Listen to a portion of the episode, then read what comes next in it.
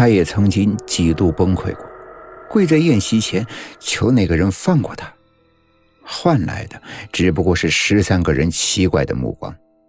他也曾经尝试过自杀，但是任何方法都杀不死他。一觉醒来，他又恢复了健康的身体。良久，我才从震惊中缓过神，发现自己的喉咙阵阵发干。那，你有没有试过去喜欢谁？结婚生子，至少这样也有些牵挂啊。他摇头。你想的太简单了。你有没有信得过的朋友？我想搞一辆大车子。然后又说：“今晚七点，可以让他来一趟吗？”听他说完，虽然一头雾水，但我还是答应了。我的好闺蜜刚跑完了一个长途回来，在家里睡觉，手机也关了。我只好去他家找他。谈妥这件事情的时候已经是中午了，我吃过饭便往如姐的家赶去。结果大门紧闭，她在门上给我留了张字条，说她去第三医院了，让我也过去。于是我打车过去，在第三医院门口，如姐穿着一条碎花洋裙，打着遮阳伞，从她的身边经过的男女老少都不自觉地回头看她。有人甚至掏出手机偷拍他的侧脸。来了，他打招呼说：“你不可能是来看病的吧？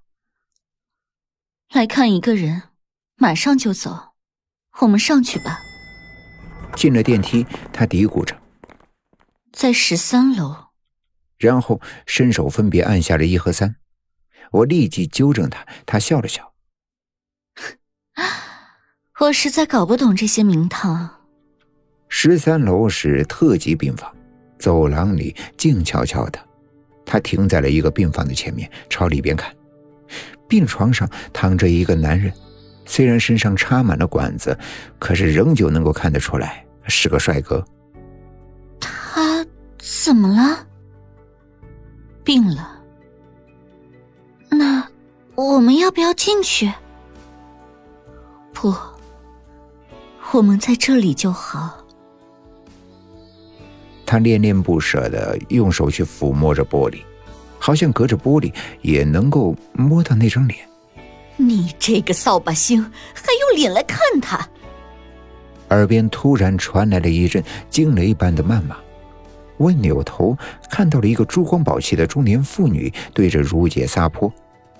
如姐好像是犯了错的孩子一样不知所措。妇女又打量了下我，显然是误会了什么，眼里的鄙视呀是更增了一分。你这只骚狐狸，把我儿子害成这个样子，这一次居然还把自己的私生女带过来，你个不要脸的贱货！说罢，一口浓痰吐过来，我眼疾手快的挡了一下，然后赶紧推着如姐离开了这是非之地。出了医院。我叫了一辆出租车，问他：“这是怎么一回事？”你早上对我说的事情，这就是答案，不可能的。那个帅小伙儿也曾经是他的食客，对他呢是一见钟情，后来打着各种样的借口来找他。原本他是不可能动情的，毕竟心已经很老了。但渐渐的，他从他的身上看到了曾经喜欢过人的影子。被他所吸引，他隐约的感到这样下去会失控，便将他拒之门外。可是小伙子却不肯放弃。结果有一天，他突然病倒了，喉咙里长出了个硕大的瘤子，割了又长，长了又割。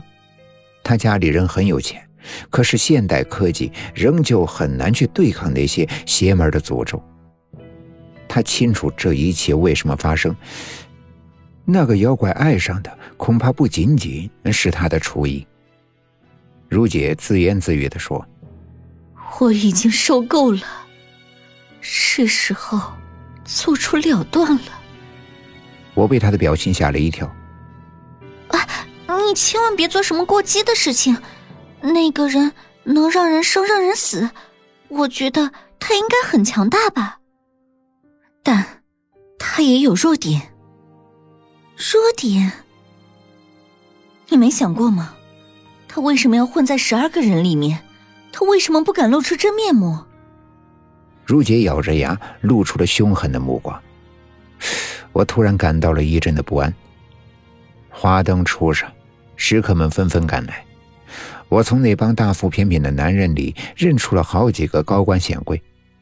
我换了一身干净的制服，开始传菜。先是每人一碗酸菜鸡皮汤，然后是三虾豆腐、红焖鹅掌。每道菜都会迎来一阵的称赞，食客们满足地品尝着美味的佳肴，而我却在默默地观察。